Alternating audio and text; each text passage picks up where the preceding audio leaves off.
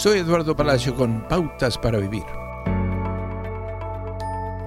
La Biblia establece un alto estándar para la forma en la que los seguidores de Jesús interactúan con los demás y nos dice, sé siempre humilde y gentil, pasa por alto las faltas de los demás. Pero, ¿qué sucede con ese miembro de la familia? ¿Qué pasa con la gente en Internet? ¿Qué hay de su irrazonable jefe o vecino escandaloso? ¿Sabía que Dios puede usar las relaciones difíciles para ayudarnos a crecer? A veces los rasgos más enloquecedores de otra persona son un mecanismo poderoso para descubrir nuestras propias deficiencias.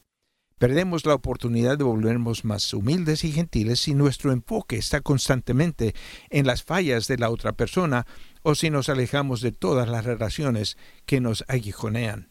La verdad es que la mayoría de nosotros no estamos motivados a soportar de forma indefinida el comportamiento irritante de alguien para mejorar nuestro propio carácter como recompensa.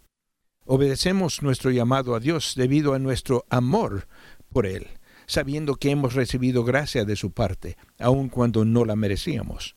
Dios no solo nos ama, sino que nos capacita para ser misericordiosos con los demás, mediante el poder del Espíritu Santo. Qué liberador que la lucha por ser amables en nuestras relaciones más difíciles no dependa de nuestra propia bondad. A medida que seamos más amables y humildes con los demás a través del Espíritu Santo, también creceremos como individuos. Estamos llamados a dar gracia así como nosotros hemos recibido. Acaba de escuchar a Eduardo Palacio con Pautas para Vivir, un ministerio de Guidelines International. Permita que esta estación de radio sepa cómo el programa le ha ayudado.